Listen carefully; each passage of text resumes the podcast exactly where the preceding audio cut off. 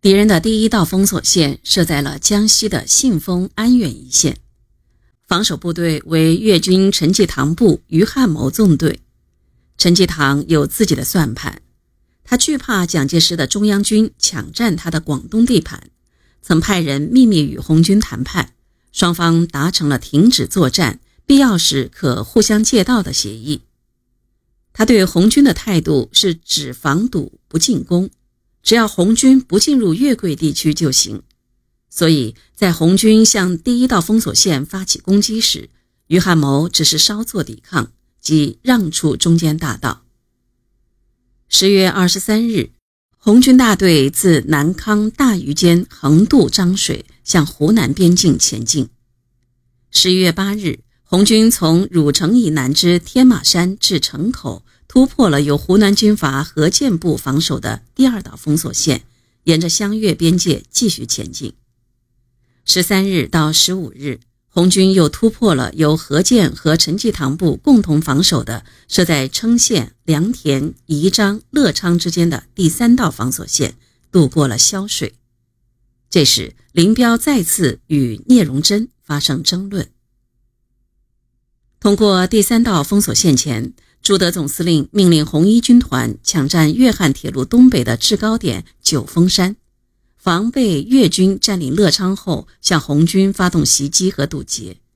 但林彪却认为敌人还没到乐昌，不按总部命令占领九峰山，而是专拣平原走，想一下子冲过乐昌。聂荣臻则坚决要执行军委命令，两个人吵得很激烈。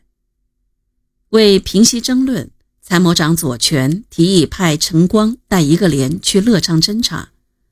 陈光侦察回来，说乐昌大道上已经看到敌人，林彪才不再坚持自己的意见。军团部到达麻坑圩，林彪发现了一根电话线，并顺着电话线找到电话机，林彪摇通了电话。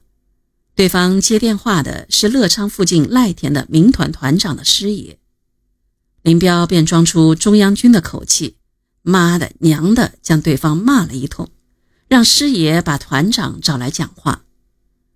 民团团长哪里知道与他通话的是红军的军团长，老老实实的告诉林彪，他未见到红军的影子，也不知道红军到了何处。林彪说。你们这些民团顶屁用，还不快联络正规部队以备阻击？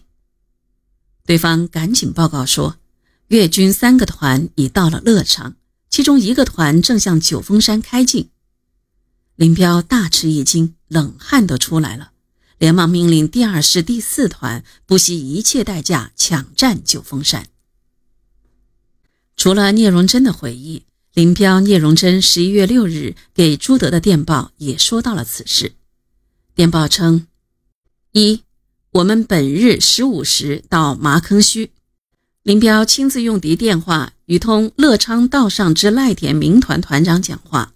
据云，乐昌前日到邓龙光部三团，该地昨日开一团到九峰韶关，有无后续部队到？该民团团长亦不知。已不知红军到何处。二，我们正计划插断乐昌通九峰之路，以便歼灭该敌。一师现在何处？应迅速单独消灭该敌。四团不顾雨天路滑，深夜奔袭，一鼓作气抢占了九峰山。激战近日，保证了左翼的安全，完成了掩护军委纵队的任务。